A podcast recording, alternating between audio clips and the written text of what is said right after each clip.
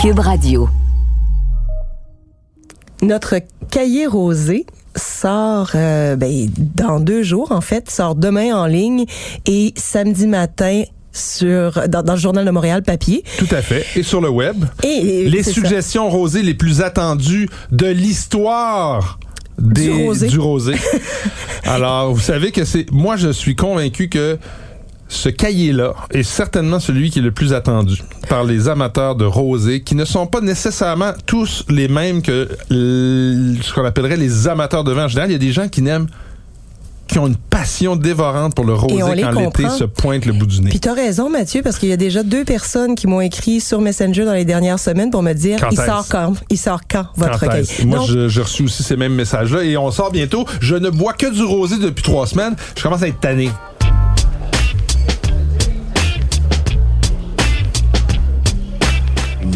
Méchant raisin.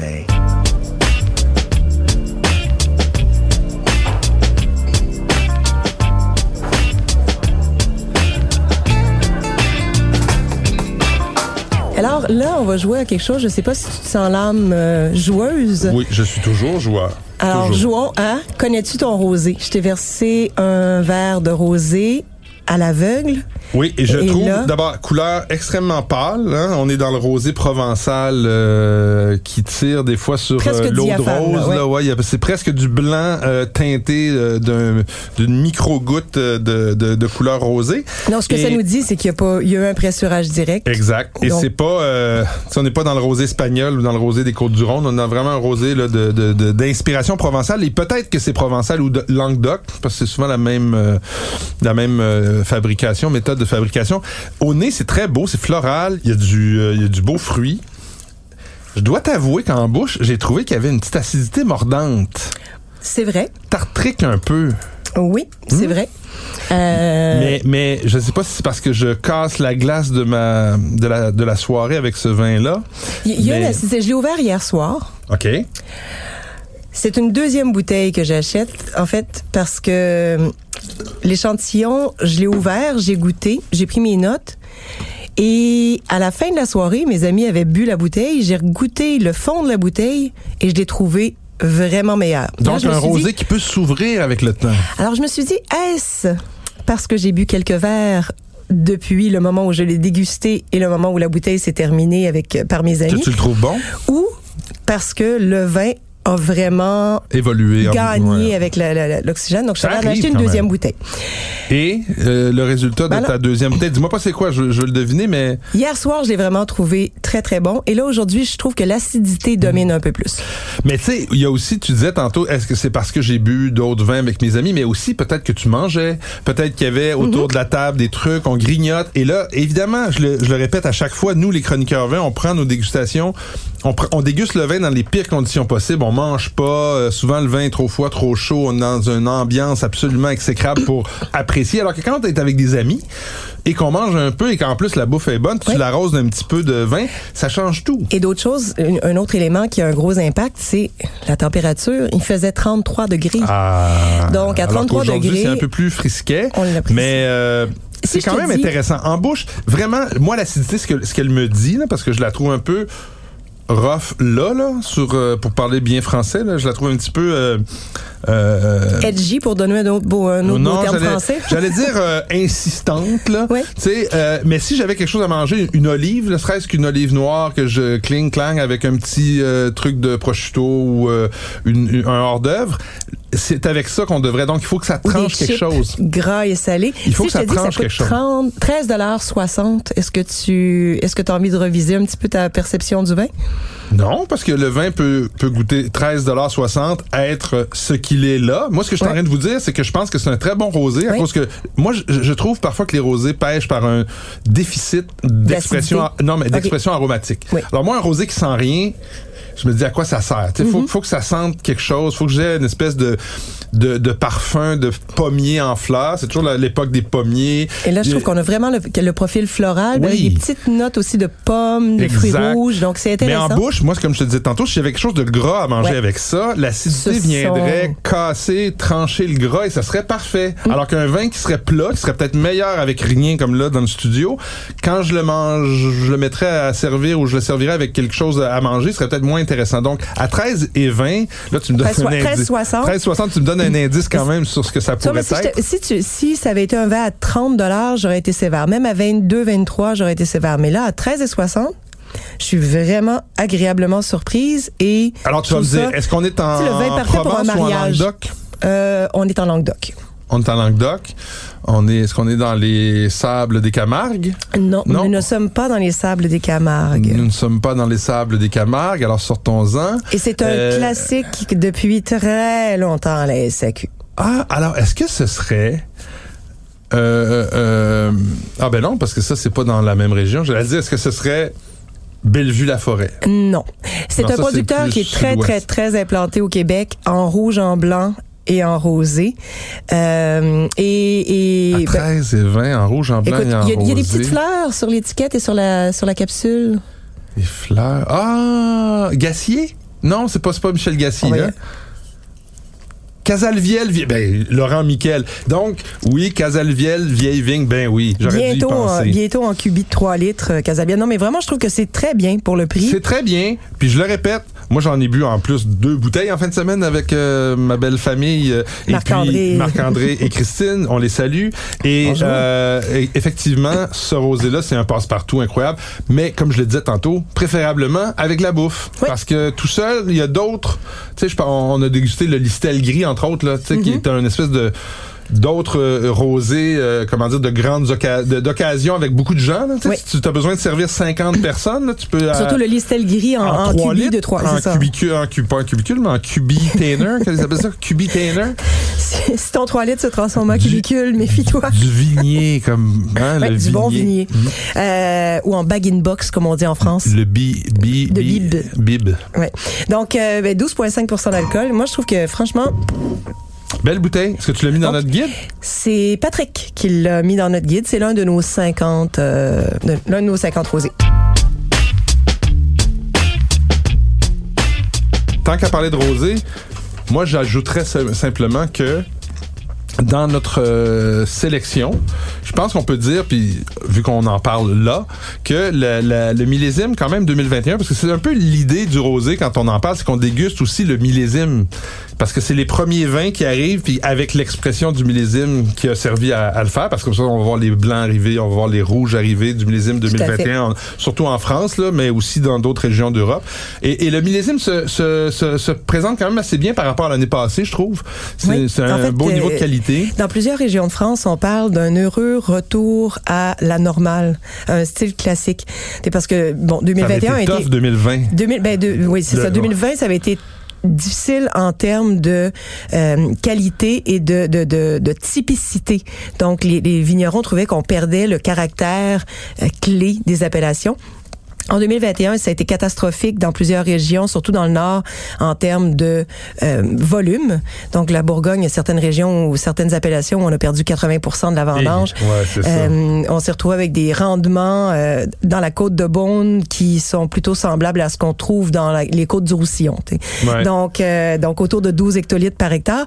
Mais en termes de profil gustatif, les vignerons bourguignons, bourguignons étaient contents. Ils disaient enfin, on a réussi à retrouver un peu le, le style qui, qui nous est cher du pinot noir, qui est plutôt terreux, Mhm. frais, digeste, euh, tout en élégance et en souplesse, plutôt que Mais je trouve du, que- du pinot noir grenache. Ouais, c'est ça, mais je trouve que le, pour les rosés, euh, tu sais, je te parlais de l'expression aromatique. Moi, j'ai trouvé cette année qu'il y avait un Marqué peu par la plus fraîcheur. de, ouais, justement, de, de- que ce qu'on avait peut-être dans euh, le millésime précédent, parce qu'il y en a encore sur les tablettes des 2020. Puis les gens me posent souvent la question, quand on achète du rosé, c'est important de prendre celui de l'année? Moi, je trouve puis c'est une opinion qui vaut qui est la mienne là, que c'est plus intéressant de prendre le rosé le plus frais possible, mais mais qu'il y a des rosés de garde qui eux peuvent euh, peut-être tu sais les Tavel entre autres des, ou euh, comme euh, tu sais, certains rosés californiens qui nous arrivent toujours avec une année De retard. parce que les vignerons font le choix de ne pas se dépêcher parce que il y a quand même un coût à ça, hein, un coût pas financier, mais si, comme la SAQ demande des échantillons, les veut pour que ça arrive sur tablette au mois de mai, il faut que les vins soient expédiés euh, au mois de, selon les régions, février ou mars. Puis ça, ça veut dire qu'il faut précipiter Ça laisse pas beaucoup de temps, ouais, l'embouteillage. travailler. Puis là, ben, il faut utiliser des levures plus performantes pour que tout se fasse plus vite. Donc, on, on prend parfois certains raccourcis. Certains vignerons font le pari qu'ils vont prendre leur temps, que leur rosé va tenir encore l'année suivante, mais au moins, ces vins-là qui arrivent une année plus tard en succursale ont pas vieilli pendant un an à l'éclairage. Qui- C'est qui est le problème souvent avec les bouteilles claires Exact. dans lesquelles on met, on met le rosé? Hey, Nadia, pendant qu'on on parle de, de, de, de découvrir la qualité du millésime, etc., Oui. On a, il manque quelqu'un là dans, dans, dans la pièce là. Oui. Où est Patrick? Est en train, est-il en train de tâter le millésime 2021 à quelque Hey, part? Je pense que oui, moi. Puis euh, même les millésimes précédents, mais le quelque part en question, c'est quand même très intéressant. En Émilie-Romagne, Le en Italie. Pour ceux qui ne savent pas, bah, tu sais, l'Émilie-Romagne, c'est le fromage parmigiano, c'est le prosciutto di Parma, c'est le vinaigre balsamique, c'est etc., etc. C'est sur le bord de la mer, pas loin des montagnes, dans le sens. Un Toutes ces choses qui nous font pas envie, hein. Ouais, ouais. Fait que, écoute, on va en parler avec euh, Patrick, euh, qui, by the way, comme disent les Français, est un passionné de voiture. Il va nous en parler parce que là-bas, il C'est parce que t'as dit qui Patrick qui baille. by the way, que qui by. là. non, qui virgule by the way, qui virgule par ailleurs. Et euh, le problème qu'il y a par contre, c'est qu'il se souvenait plus qu'on devait le rejoindre sur le terrain. Et il a peut-être euh, dû se réveiller à minuit et quart pour se dire merde j'ai mon intervention avec mes amis méchants raisins. Alors euh, Donc, écoute on va aller le rejoindre. terrain qui baille.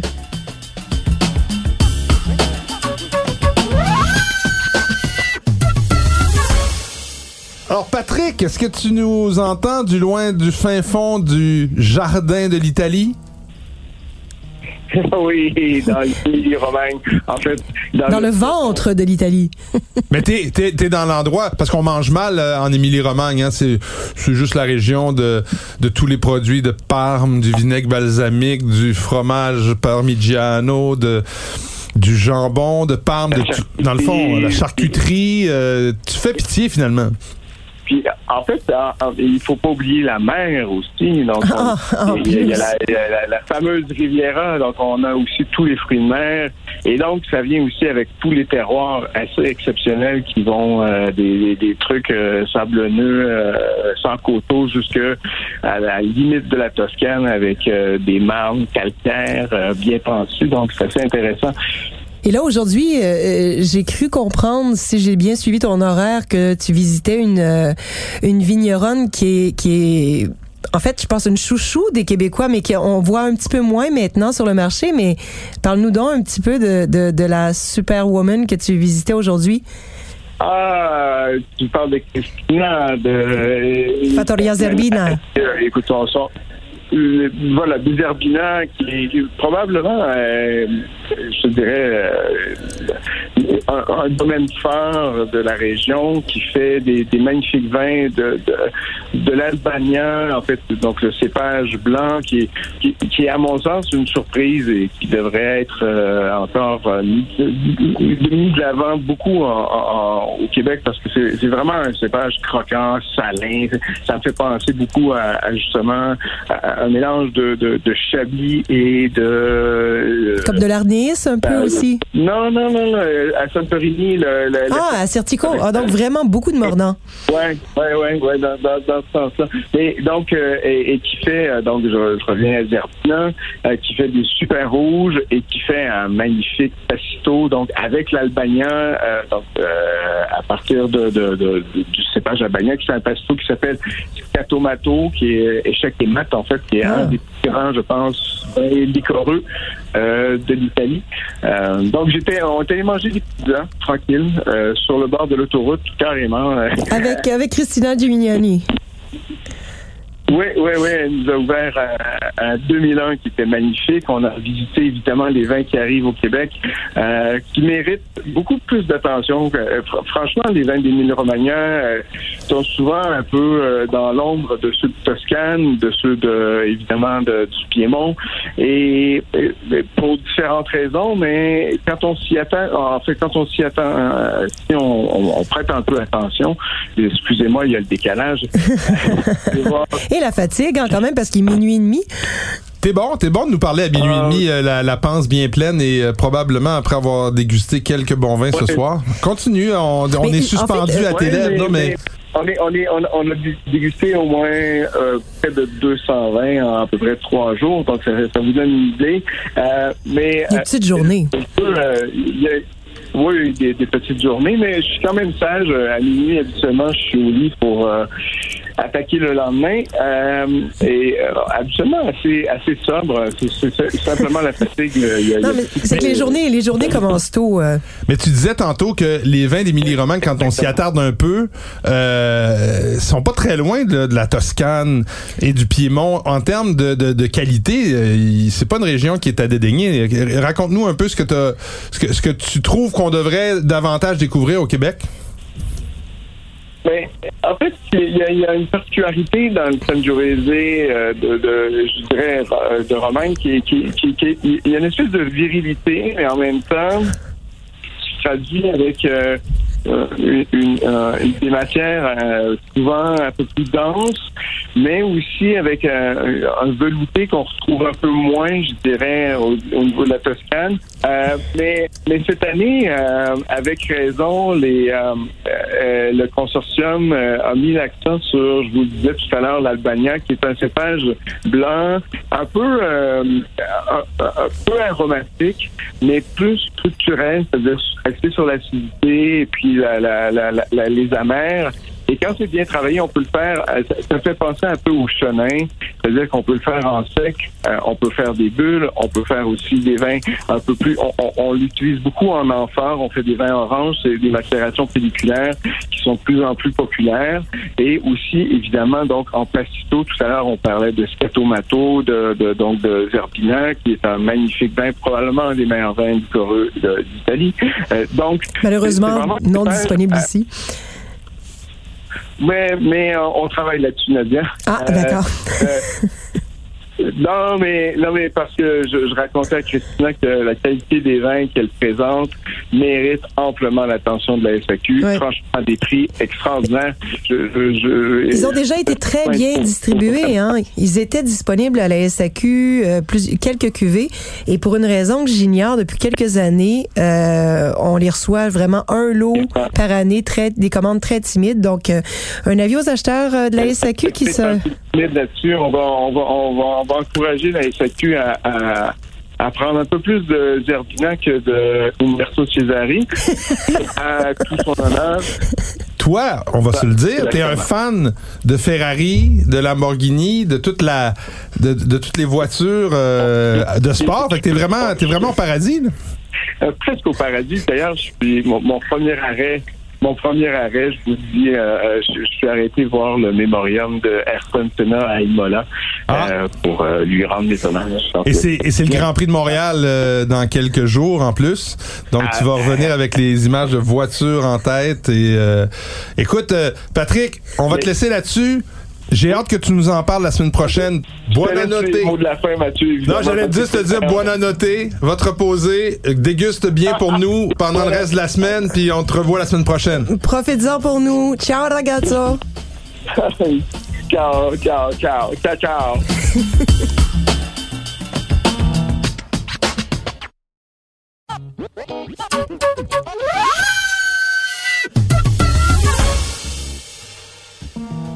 Ouf, quel chanceux ce Patrick. J'aimerais-tu être là, moi, Seigneur du bon Dieu? Le pire, c'est que je devais partir pour Paris, moi, pour une autre euh, raison que celle d'aller visiter des vignobles. Il y en a pas beaucoup à Paris. Mais j'ai dû annuler le voyage. Pour toutes sortes de raisons professionnelles, conflits d'horaire et tout. Donc, je n'irai pas à Paris. Merde.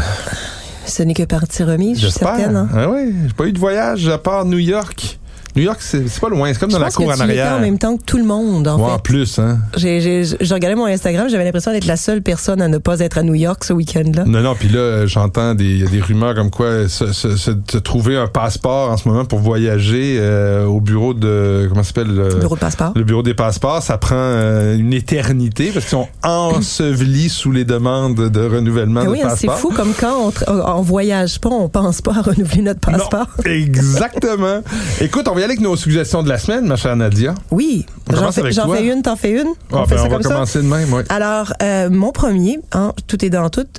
Patrick est en Italie. Bon, moi, je descends un petit peu plus au sud, euh, en Sicile. C'est un vin blanc. On connaît surtout la maison Goulfi pour ses vins rouges, mais c'est un vin blanc euh, de la maison Goulfi, donc euh, tout en bio. Élaboré dans un profil nature, mais très, très, très net. Euh, donc, la cuvée s'appelle, et je vais essayer de le dire comme il faut, Valcanziria. Euh, donc, euh, le V-A-L-C-A-N-Z-J. RIA. Oh boy! C'est oui, c'est ça, c'est dans en, en dialecte local, les J se prononcent se, se disent I. Euh, et c'est donc un une cuvée issue de Caricante, le cépage local, et de Chardonnay, cultivée sur un plateau calcaire à 400 mètres d'altitude. Donc, contrairement à ce qu'on pourrait croire, hein, tu sais, un Chardonnay produit en Sicile, c'est vraiment très, très frais, c'est c'est digeste, et c'est aussi un vin qui a, tu sais, un vin blanc de caractère, là, qui a pas beaucoup de, qui a pas beaucoup d'acidité, hein, contrairement au rosé qu'on a dégusté tantôt, Ouais. mais qui a une grande fraîcheur. Donc, tu sais, vraiment très méditerranéen. Donc, une salinité, euh, ça a vraiment beaucoup de profondeur aromatique, beaucoup de relief. Euh, donc, j'ai adoré ça. 26,35 c'est pas donné, mais vraiment... Je l'ai dégusté sur deux jours. Euh, le deuxième jour, il était encore meilleur. Donc, un vin blanc de terroir, euh, c'est certain. Parfait pour accompagner le homard, hein? des bonnes guédilles au homard. Ah, les guédilles au mort. On aimerait ça en manger, n'est-ce pas? On en mangera tout le temps. Oui, Seigneur. Malgré le prix, mais le homard, c'est pas si pire. Hein? On a parlé de prix l'autre jour quand on a fait, euh, on a parlé des, des- du crabe et tout ça. Euh, C'est moins, c'est moins prohibitif que le crabe. Oui, puis c'est aussi moins prohibitif que ce qu'on craignait parce que Mhm. Euh, cet hiver, il disait les prix du homard vont être extraordinaires, mais finalement, il trouve toujours une façon d'aller t'en trouver en spécial dans une grande épicerie. Je pense que les euh, poissonniers ont été un petit peu échaudés par le crabe, donc finalement, ils vont peut-être décider de... Ben oui, ben on va profiter euh, de ça. Écoute, moi, je vous, je vous parle, puis je me suis fait presque un point d'honneur d'en parler parce que la fois qu'on avait dégusté ce vin, l'année dernière, le vin dont je vais vous parler, j'avais été un peu critique, j'avais pas aimé, et là, j'ai reçu un échantillon de de cette cuvée là qui s'appelle Envers. Tu sais, la fameuse cuvée euh, monastrelle de Humilia? Oui, oui, oui, oui, oui. Rumia. Rumia. Qui est, euh, je pense, euh, Élaboré par euh, la famille Balthazar euh, avec. Juan Gil. Exactement, avec la maison Juan Gil. Donc, c'est une cuvée qui, je pense, est faite juste pour le Québec. Hein. C'est vraiment Oui. une cuvée... euh, mais euh, franchement, en 2000, le millésime 2020 que j'ai dégusté là, euh, franchement, pour moi, meilleur que ce que j'avais comme souvenir du, euh, du millésime précédent. Euh, beaucoup plus... J'avais trouvé un petit peu, justement, en- sans jeu de mots, avec le, le, le envers, il y avait une espèce de petit Verdeur, un peu de note végétale en finale qui me plaisait pas. Là, au contraire, le monastrel s'exprime vraiment dans toute sa, sa beauté quand ça va chercher à la fois un côté fruité, à la fois un côté un petit peu épicé qui vient euh, euh, rendre ça un petit peu euh, exotique comme euh, comme cépage. C'est un cépage qui est vraiment qu'on reconnaît en lui-même. Donc un super produit. Puis en plus un bon rapport qualité-prix, euh, 16,5 donc tout juste au-dessus de 15 euh, Une super belle cuvée. Moi, j'ai adoré ça euh, pour les premiers barbecues de l'année là Ouais. avec euh, Bio, capsule vissée. euh, bio capsule vissée euh, super et tu sais c'est pas un vin difficile donc très facile d'approche puis vous allez voir ça va faire des, des merveilles sur les vos premiers barbecues printaniers D'accord, merci. Moi, j'y vais avec euh, ma deuxième recommandation. hein. je fais, je fais du fil et puis je fais de la, de la plug pour nos articles du Journal de Montréal. pourquoi pas? Alors, mon dernier article, euh, donc la, celui de la semaine dernière, portait sur le Portugal. oui Et c'est euh, un vin que j'aime chaque année. Je sais pas s'il te plairait, en fait. C'est comme, ah tu sais, à mi-chemin entre le vin de soif, très goulayant, et un petit côté un petit peu funky, un petit peu sauvage, avec des tanins un peu granuleux, mais qui a quelque chose qui a vraiment beaucoup de caractère, tu sais. Ben là, comme tu le décris là, moi je l'essaierais. Mais je, je pense que tu l'aimerais. rebutant, surtout avec euh, du, tu sais, barbecue, avec Ouais, euh, ouais, des ouais, ouais. grillades. Tout à fait. Donc, Tiago Teles, euh, T-E-L-E-S, hein, mais prononcé à la portugaise autant que je peux. Teles. Teles. Et donc, d- Tout région finit en che en portugais, non? Presque. Je presque. OK. Donc, euh, de la région de Bairrada. Bayrada? Euh, et, et la cuvée s'appelle Gilda, comme, comme Gilda. Hein? Donc, euh, Comme donc Gilda, Thiago Teles. Gilda 2020, région Bayrrada. Et contrairement à plusieurs vins de la région qui sont composés euh, en grande partie du cépage Baga. Celui-là repose sur un assemblage de Castelao, Castelao euh, Tinta Barocca et Alfrochero. Et donc, c'est- très original. Ça, c'est un peu plus souple, un peu moins, euh, un peu moins structuré que le sont les vins de. Bayrada composés à 100% de Baga et euh, relativement léger en alcool aussi. Donc, vraiment un très bon vin pour commencer l'été. On devrait avoir quelques vagues de grande chaleur au courant de l'été. Donc, euh, une cuvée, si vous êtes amateur de vin de nature euh, et, et, et, que vous avez l'esprit un peu aventureux, vous serez gâté. Donc, 26 5 de pur, 26 40 de pur bonheur. Écoute, puisque tu parles de fraîcheur et de vin euh, d'été de, pour, pour, pour aller, je dirais, rafraîchir un peu nos soirées, tiens, pourquoi pas un blanc du Québec? Ah ben oui. Hein? Ah oui. Un blanc du 100%. Québec euh, que je connaissais pas moi euh, particulièrement. Euh, J'avais entendu beaucoup parler de cette maison-là, les artisans du terroir. Euh, si je me trompe pas, ils sont à Saint-Paul d'Abbotsford. Ils sont à Saint-Paul d'Abbotsford, puis il y a eu un changement d'administration dans les dernières années, en fait. Donc, Ah une oui? nouvelle équipe. C'est une nouvelle équipe. Est-ce que c'est des nouveaux propriétaires ou c'est En fait, il y a, il- à moins que je me trompe, il y a euh, un mixte donc euh, d'anciens et de nouveaux propriétaires. Ok, ok. Et, et- et donc, ils ont changé les, les étiquettes, ils ont changé tout Oui, l'habillage de ça leurs beaucoup euh, euh, modernisé. modernisé. On voit des étiquettes maintenant plus anguleuses avec un look un petit peu à la mode là quand même là. Très a- jolies Il y a étiquettes. quelque chose de nordique dans leur Oui. dans leur scandinave presque dans le look de leurs étiquettes et la cuvée dont je vais vous parler c'est la cuvée prémisse. Je pense que c'est le nom. Ils en font en blanc, en rouge et je pense en rosé. Oui, c'est en leur rosé. cuvée de, de, de, de début de gamme ou d'entrée de gamme de leur euh, de leur production Oui, le rosé fait d'ailleurs euh, partie de notre de cahier. notre, de notre cahier. Donc, euh, c'est un peu d'ailleurs à cause de. Ah, Ceci explique grâce à. cela. Oui, à cause de. Ben, au Québec, on se rend pas compte qu'il faut dire grâce quand c'est positif. Mais effectivement, grâce à notre cahier des rosés, la personne qui est venue me livrer les échantillons de rosés de cette maison m'a dit, ben, tant qu'à être ici, goûtez donc notre blanc, notre rouge et notre notre deuxième rouge, puis etc.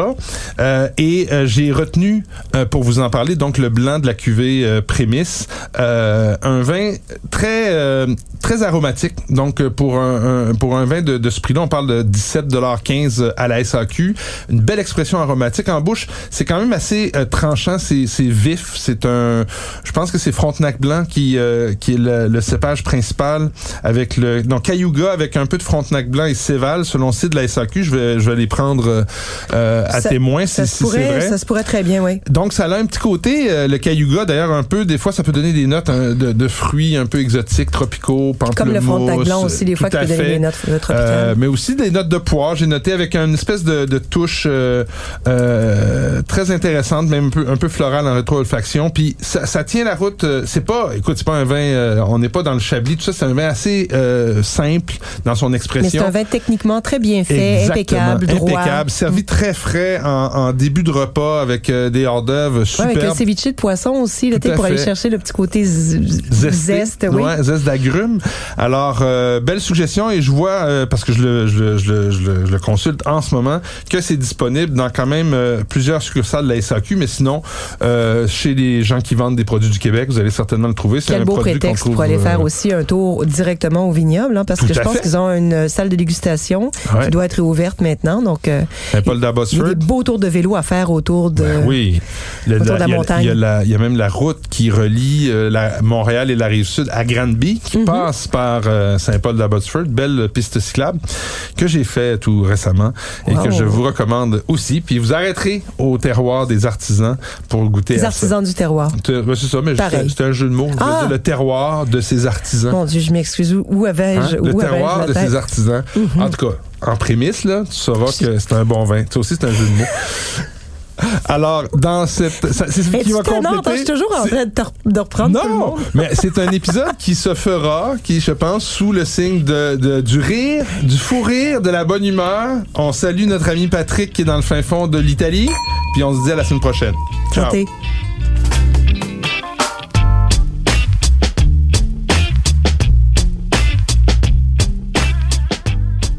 Ce balado des méchants raisins vous est servi par Mathieu Turbide, Nadia Fournier et Patrick Daisy. Montage et réalisation, Anne-Sophie Carpentier. Une production Cube Radio.